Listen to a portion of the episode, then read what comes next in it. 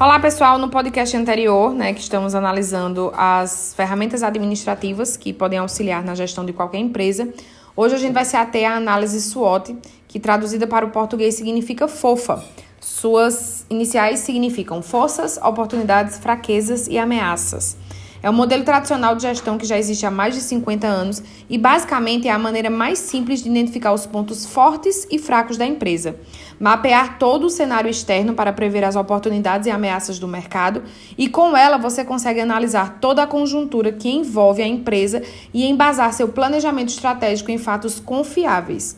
Bom, esse foi o episódio de hoje e próxima semana a gente vai ver o ciclo PDCA.